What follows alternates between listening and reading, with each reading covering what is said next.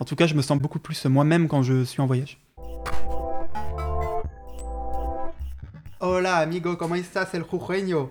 Ahora yo soy en, en una ciudad que cerca de París. En dos semanas me voy en Colombia por el día de Navidad y después, ¿sabes qué? Yo me voy en Colombia.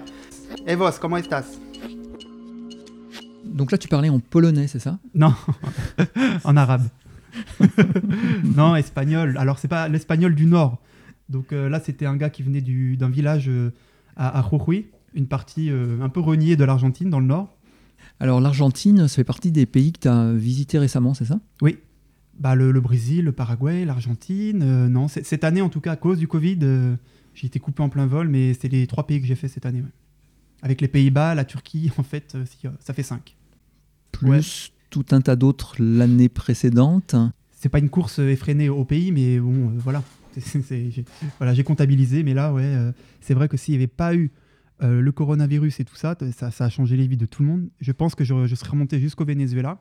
Et du Venezuela, j'aurais pris un vol pour retourner euh, au Japon pour, pour commencer ma vie de caméraman là-bas. Ah, Qu'est-ce que c'est que cette vie de caméraman? Bah, comme là, je, comme là, mais pas dans un studio. C'est-à-dire que j'aimerais bien. euh, moi, j'adore les gens chelous. Donc, dans ma bouche, c'est un compliment plutôt. Les gens étrangers sont de toute, façon euh, exotiques.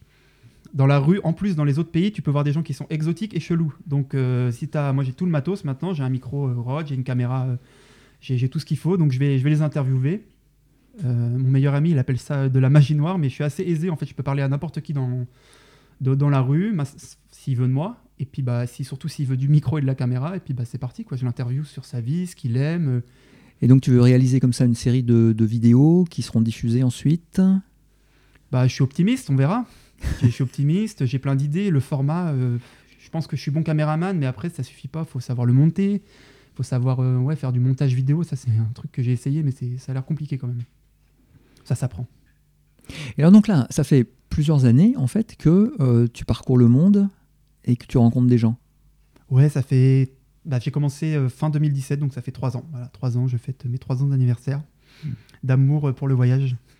Et alors comment, com- comment est-ce que ça comment est-ce que ça commence? Bah, ça te prend, euh, c'est ouais, ça te prend rapidement. Moi, j'étais en sommellerie dans un grand restaurant. euh, comme je dis, euh, il y avait vraiment une clientèle internationale.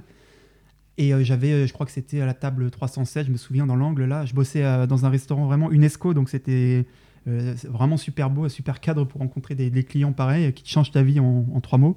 Ils m'ont dit, ils m'ont invité chez eux en fait en Inde, et puis j'ai dit bah oui pourquoi pas. J'ai regardé sur internet tout ça, et puis j'ai pris le visa à Paris, rue du Paradis. C'était pas facile d'avoir le visa, et puis euh, j'ai été en Inde. Mais alors donc c'est ça, donc ça commence comme ça par une, par une rencontre dans le, dans le resto où tu, où, où tu travaillais. Ça a été ça le, le- le déclencheur fina- finalement. Bah là, ça aurait, ça- aurait été ça ou autre chose. Mais j'aurais préféré, ouais, ça aurait pu être une fille ou un garçon, mais là, c'était un, un couple de gens. Je les ai pas revus d'ailleurs en Inde, c'est un peu dommage. Mais est-ce que c'était une idée que tu avais déjà en tête? Mais non, mais jamais. C'est du jour au lendemain. J'ai mon, j'ai mon contrat se terminé à la Cigale. Et puis j'ai dit, bah ouais, qu'est-ce que je vais faire de ma vie? Bah vas-y, je vais en Inde. J'ai pris euh, pas beaucoup parce que je voyage léger. J'ai pris 5, 5 kilos, quoi, euh, deux chemises, deux pantalons. Et je suis parti là-bas. Et je regrette pas parce que je suis jamais revenu en fait. non. Mais avant, avant ça, ta vie, tu la voyais, tu la voyais comment euh? Bah, pas sédentaire en tout cas. Je pensais rester en Europe. Passer de, de cage d'escalier, parce que j'ai pas trop d'argent non plus, passer de cage d'escalier en cage d'escalier avec un espèce de matelas gonflable. J'imaginais un peu ça, une vie de bivouac, mais là c'est j'ai fait quelque chose de beaucoup mieux. Quoi. Puis j'ai découvert euh, l'amour des étrangers, la, la xénophilie, euh, les langues aussi, ça c'est vraiment un truc euh, incroyable. Quand tu parles une autre langue, tu deviens, tu deviens quelqu'un d'autre en fait, à force d'être loin de ton pays, de parler une autre langue, ça c'est vraiment hyper important je trouve. Tu t'es mis à l'apprentissage des langues alors Euh, moi, j'aime beaucoup l'espagnol, l'arabe aussi, c'est vraiment super. Le kazakh. Après, il faut voir la portée. Euh, L'italien, on le parle que en Italie, par exemple. Il y a eu- Voilà, alors que l'espagnol, tu vois, t'as- ou l'arabe, tu as 20, 25 pays qui te. Quand, quand tu connais la langue, après, tu es dans 25 pays, tu peux parler avec euh, tous les gens qui y habitent. quoi. Mhm. C'est des Mhm. millions de gens. C'est fou. Le jackpot, c'est vraiment euh, l'arabe et le chinois. Et l'indien. C'est vraiment les trois langues euh, qu'il faut apprendre le plus rapidement possible. quoi. Après, l'espagnol et le- l'anglais. Et donc c'est ce que tu as commencé à faire? Ouais, bah, ça, ça va Ouais. vite en vrai. En six mois, en six mois, c'est bon. Les vocalisations de l'arabe, tu les apprends. Le japonais aussi, ça va vite. Ouais. 6, 7 mois, 4 heures par jour, et avec 3 mois en plus dans le pays, dans le pays, dans la rue, direct à parler avec les gens, ouais, t'es t'es bilingue. J'en suis persuadé. D'accord. Donc toi, les langues ne te posent pas de problème en fait. bah, J'ai la passion, donc non, ça me pose pas de problème. Et alors, justement, qu'est-ce qui te pose le plus de problèmes quand tu, quand tu arrives dans un, dans un pays? Aujourd'hui, je dirais aucune. Avant, c'était la langue, justement, parce que je parlais pas du tout anglais quand j'ai atterri en, en Inde. Ouais. Est-ce qu'il y avait un grand décalage, par exemple, entre ce que tu avais en, tête euh, avant d'arriver en Corée, ou on peut prendre euh, exemple d'autres, pays, et puis ce que tu as, trouvé sur place, ce que tu as, découvert euh? ben, La plupart des pays où je vais, je connaissais rien déjà avant d'arriver. Donc... Puis en plus, j'attends, rien. Je suis vraiment très libre. Si je croise des gens qui me disent viens avec moi, tu me suis, mais je, les suis quand ils veulent. J'ai rien de prévu pour le lendemain. Je suis complètement, je suis voilà je suis ouvert à, tout, à tout, tout temps, à tout, le, tout ce qui peut le destin peut me, donner. Et euh, il me gâte, euh, je dois dire. Ah ouais, Bah, je peux pas, ouais. Il m'arrive vraiment euh, pas mal de trucs, quoi. Les histoires d'amour, les copains, les, les, belles amitiés, c'est super. Tu peux nous donner quelques exemples? Bah, Par exemple, je peux continuer ce que je te racontais hors micro tout à l'heure. C'est quand je suis arrivé en Inde, après, il y a mon ami marocain Younes, une de mes premières rencontres de voyage il connaissait un autre Younes qui était marocain et qu'il avait sa copine indienne qui se mariait. Alors bah, on a été invité à un mariage indien euh, très riche, hein, très rico, euh, dans un super hôtel. Et euh, le marié donnait des, des, liasses de billets aux, gens qui avaient en bas, il en jetait comme ça. c'était très, très indien, quoi. ce, mariage, par exemple, c'était un des trucs qui m'est arrivé. Et est-ce qu'il y a d'autres choses surprenantes? Ouais, les prières, les prières, les temples, les religions. en, France, y a, en fait, dans tous les pays où je vais, il n'y a pas le vide spirituel qu'il y a en France, les gens ont vraiment la foi. Quoi. C'est, ça, c'est vraiment, surtout en Asie, même en Amérique latine. Euh, moi, ma copine, elle est, chrétienne, sa famille aussi. Non, c'est très, ça, c'est vraiment très impressionnant pour un Français, je, pense, qui s'intéresse un peu. Euh, les gens ont la foi, et du coup, moi, ça m'a donné envie de croire, même des fois. Mhm. Je, me dis, mais oui, mais je devrais peut-être être chrétien ou quelque chose comme ça. Ils, me donnent envie de croire, les gens. Alors pas dans leur religion, je serai jamais musulman, alors qu'on essaie de me convertir tout le temps. Ça c'est ah oui? ah bah ça c'est les, les, c'est typique les, les, arabes, les berbères et tout. tout le temps ils essaient de te convertir. Mais c'est normal. C'est comme ça que ça marche dans l'islam. Et alors, pour l'instant, ça, ça, marche pas? Tu, tu résistes? Bah, En Palestine, je me souviens, euh, il y a des gens qui m'ont invité à manger. Et il, en fait, il, parlait, il y en a qu'un dans le lot qui parlait, euh, qui parlait anglais. Et il a essayé de me, en fait, il a essayé de me faire répéter la, phrase de soumission à l'islam. Donc il a essayé de me convertir en, ne me disant pas que, que, ça, oh. voulait dire, en fait, ça voulait dire, euh, moi, je, en fait, tu peux te convertir, c'est très facile de se convertir à l'islam, c'est en trois phrases, quoi. Et il m'a dit, répète après moi. Il me disait, repeat after me. Et du coup, et son pote et ses potes, ils ont commencé à le frapper quand il a vu euh, ce qu'il commençait à faire. D'accord. Échappé belle. non, mais c'est cool, mais c'est pas pour moi, quoi. D'accord. Et donc, il n'y a pas d'autres religions euh, que tu aies adoptées non plus?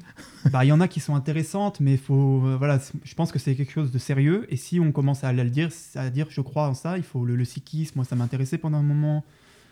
Ils ont des couteaux, ils ont des, des, longs cheveux, mais ils, les enturbanent en fait dans un beau turban. Les, gens en voient partout en Inde. Ils ont des couteaux comme ça sur la ceinture. Et toujours, alors en Inde, si tu vois un mec avec un bracelet euh, d'argent, tu dis il est sikh et mhm. voilà. Ils sont beaux. Ils sont très beaux. Et alors, donc tu as, euh, tu t'es plongé un peu euh, justement dans ces différentes, euh, ces différentes religions, dans ces différentes cultures-là? Tu as appris des choses hein, à propos de tout ça? Bah, À force de, je lis pas. Franchement, je lis pas. Je regarde des documentaires, mais c'est souvent des documentaires faits par des étrangers. Donc c'est, moi, je comprends. je trouve ça un peu fou. Je préfère demander directement. Hein, mhm. Si je croise des groupes de Sikhs dans la rue, bah, je, ah, je sais pas où. À Amristar, par exemple. Enfin, je sais pas. Je leur dis voilà où est-ce que tu l'as acheté ton bracelet? Puis là, sur tous les Indiens, tu peux leur parler vraiment euh, super facilement. Quoi. Ouais, ouais.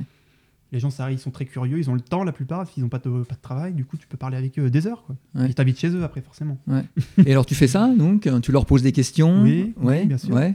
Là, maintenant, je suis vache, j'ai mûri. Voilà, je le dis, ah, j'ai mûri. Ah, il, y a, il y a deux ans, j'étais plus dans dans une boulimie, dans une fringale de vie vraiment euh, folle. Quoi. Il y avait tous les pays du monde. Maintenant, j'arrive à me poser, j'ai une caméra, je sais comment tourne un peu le monde, un peu mieux.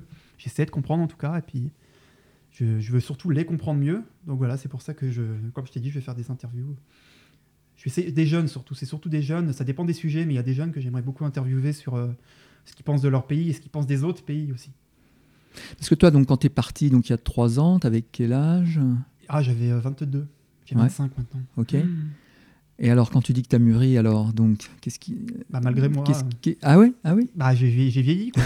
J'ai- j'ai- J'ai appris des trucs en regardant. euh, Voilà, j'ai mûri malgré moi. Voilà. Et Ça alors, qu'est-ce qui, a, peu. qu'est-ce qui a changé? Ah, ça t'embête Ouais Bah, euh, j'ai j'ai l'impression d'être moins innocent. Ah ouais Je le suis, ça va. Des fois, je, quand je retourne dans les- la maison de mes vieux amis, euh, je, je sens que je me réinfantilise. Mais oui, j'ai mûri, hélas. Mais je le sens surtout quand je suis tout seul et quand, ou quand je suis avec des gens qui me connaissent moins. Tu vois, il y, a- il y a vraiment ce truc, euh, c'est très spécial. euh. Et alors, qu'est-ce que, qu'est-ce que ça change, en fait, alors euh, Bah, je, me, je me déteste quand je suis enfant, en fait. Je, je déteste quand je. Je déteste pas voir mes amis quand, parce que je me sens infantilisé, mais je, je déteste cette infantilisation. J'aimerais qu'elle disparaisse. Et malgré ça, ça m'embête de mûrir. Donc c'est.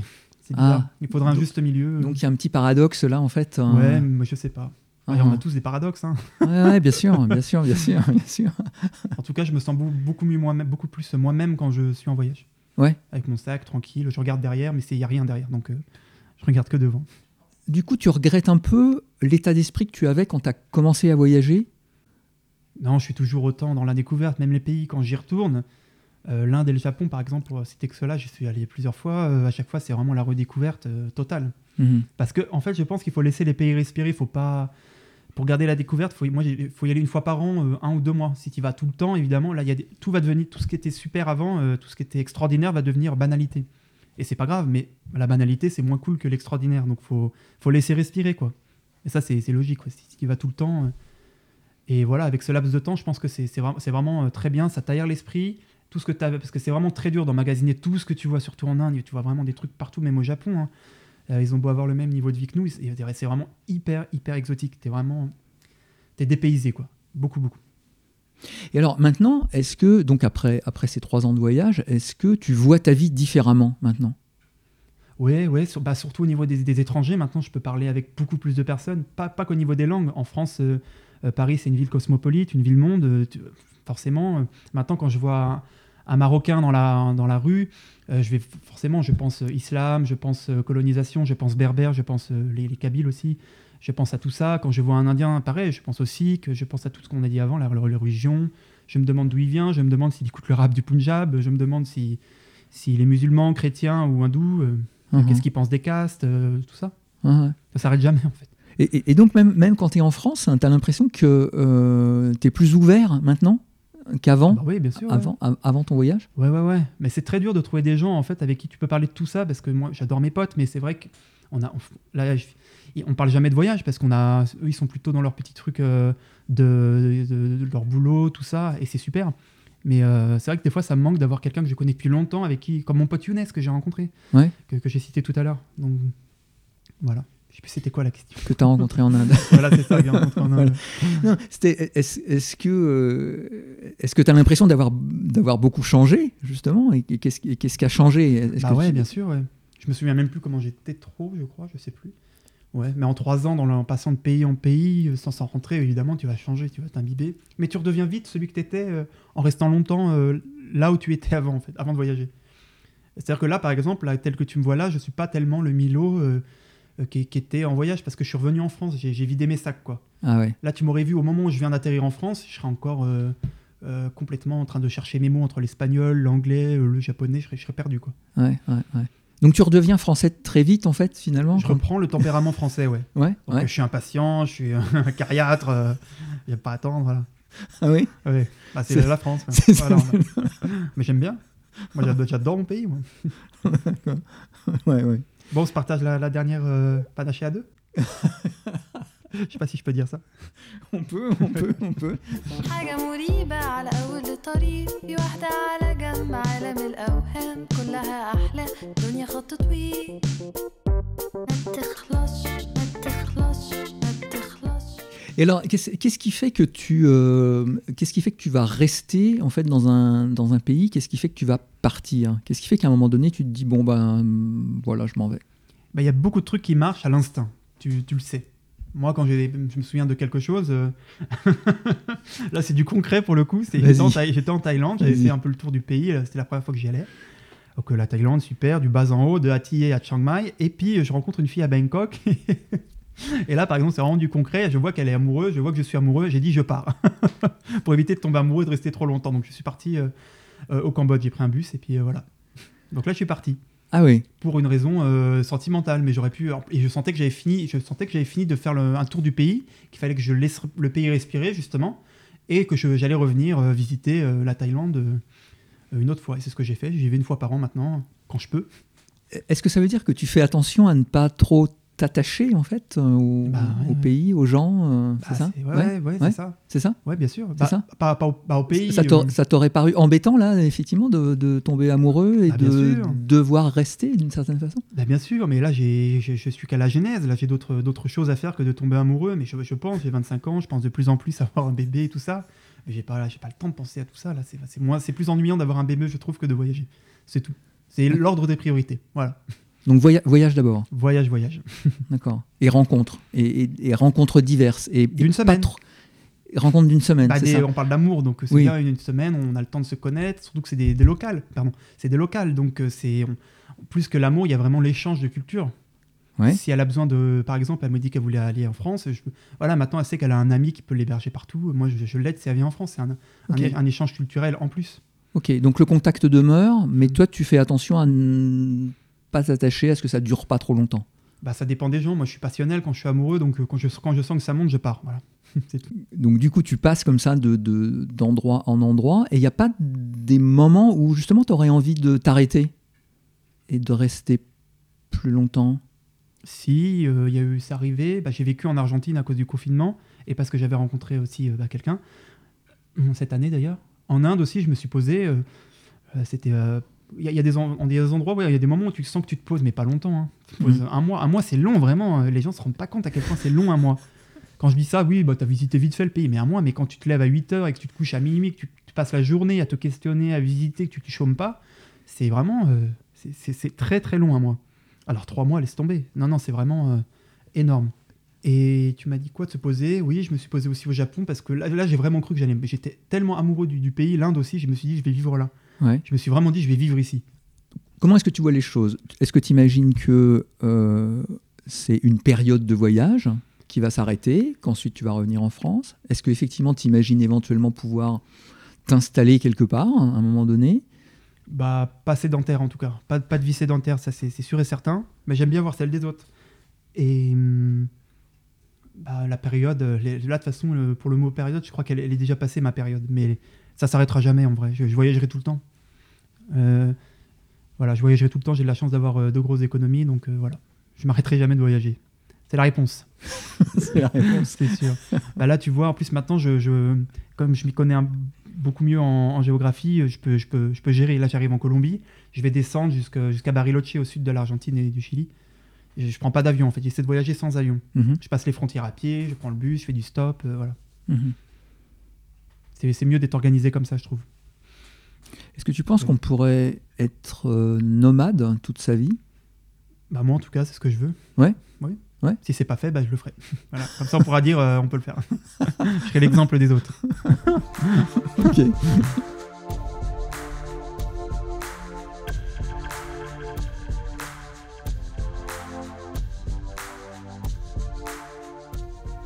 Donc là, tu as été un peu obligé de revenir en France quand même? Bah, j'ai été rapatrié. En fait, on a tous été obligés, je crois. Ou alors, il y a ceux qui se sont résignés à, à, voilà, à vivre ailleurs. Moi, je me suis résigné 5 mois. C'est pas mal, 5 mois. J'ai attendu que les frontières euh, chiliennes, tout ça ouvrent. Ouais. Et ça n'a pas marché. ouais. Donc, je suis rentré en France. Et voilà, je suis ici. Donc pour l'instant, donc c'est une petite interruption qui n'était pas prévue en fait dans, dans ce que tu avais imaginé. Non, mais en fait, moi, je vois le, je vois le destin comme quelque chose à, à combattre, en fait. Et là, du coup, je me suis dit, OK, le destin, le destin, je parle du coronavirus, en l'occurrence, qui m'a fait rentrer en France. J'ai fait, ah ouais, tu m'as fait rentrer en France, et ben, je vais faire encore pire. Donc, ce que j'ai fait, j'ai pris un avion, direct quand je suis arrivé en France, j'ai pris un avion pour la Turquie. Et de la Turquie, j'ai fait, euh, j'ai pris un bus jusqu'à la frontière euh, syrienne, iranienne, et j'ai dit, vas-y, je fais un voyage encore plus grand que ce que j'avais prévu en Amérique latine. C'est-à-dire, euh, je voulais faire du Brésil, descendre et remonter jusqu'au Venezuela, en V. Et là, je voulais faire de la Turquie jusqu'au Pakistan. Et puis finalement, bah, ça s'est pas fait non plus parce que tout était fermé, donc je me suis cassé le nez à la frontière. Mais tu essayes de te venger du destin en fait. Bah, moi, je l'ai pris comme chose ça, je l'ai pris comme une claque. hein. D'accord. Et alors, donc là, il y, a- il y a cette petite interruption maintenant, mais C'est vas, pas, pas une interruption, je rebondis. tu rebondis. Voilà. Tu rebondis plutôt. faire- Ok, donc tu vas, tu vas rebondir. Et alors, tu vas rebondir dans quelle direction alors euh, Eh ben, je, retourne, je retourne en Amérique latine, mais Tu je fais le, le voyage inverse, parce qu'il y a des pays qui sont fermés quand même. Donc j'atterris en Colombie, parce que je peux pas atterrir au Venezuela, et là je redescends jusqu'au Chili. Donc si le destin me voit, il doit se dire, mais qu'est-ce qu'il fait? Ah, vraiment, vraiment, ça me fait beaucoup rire cette histoire. D'accord. C'est quelque chose, hein Ouais, ouais.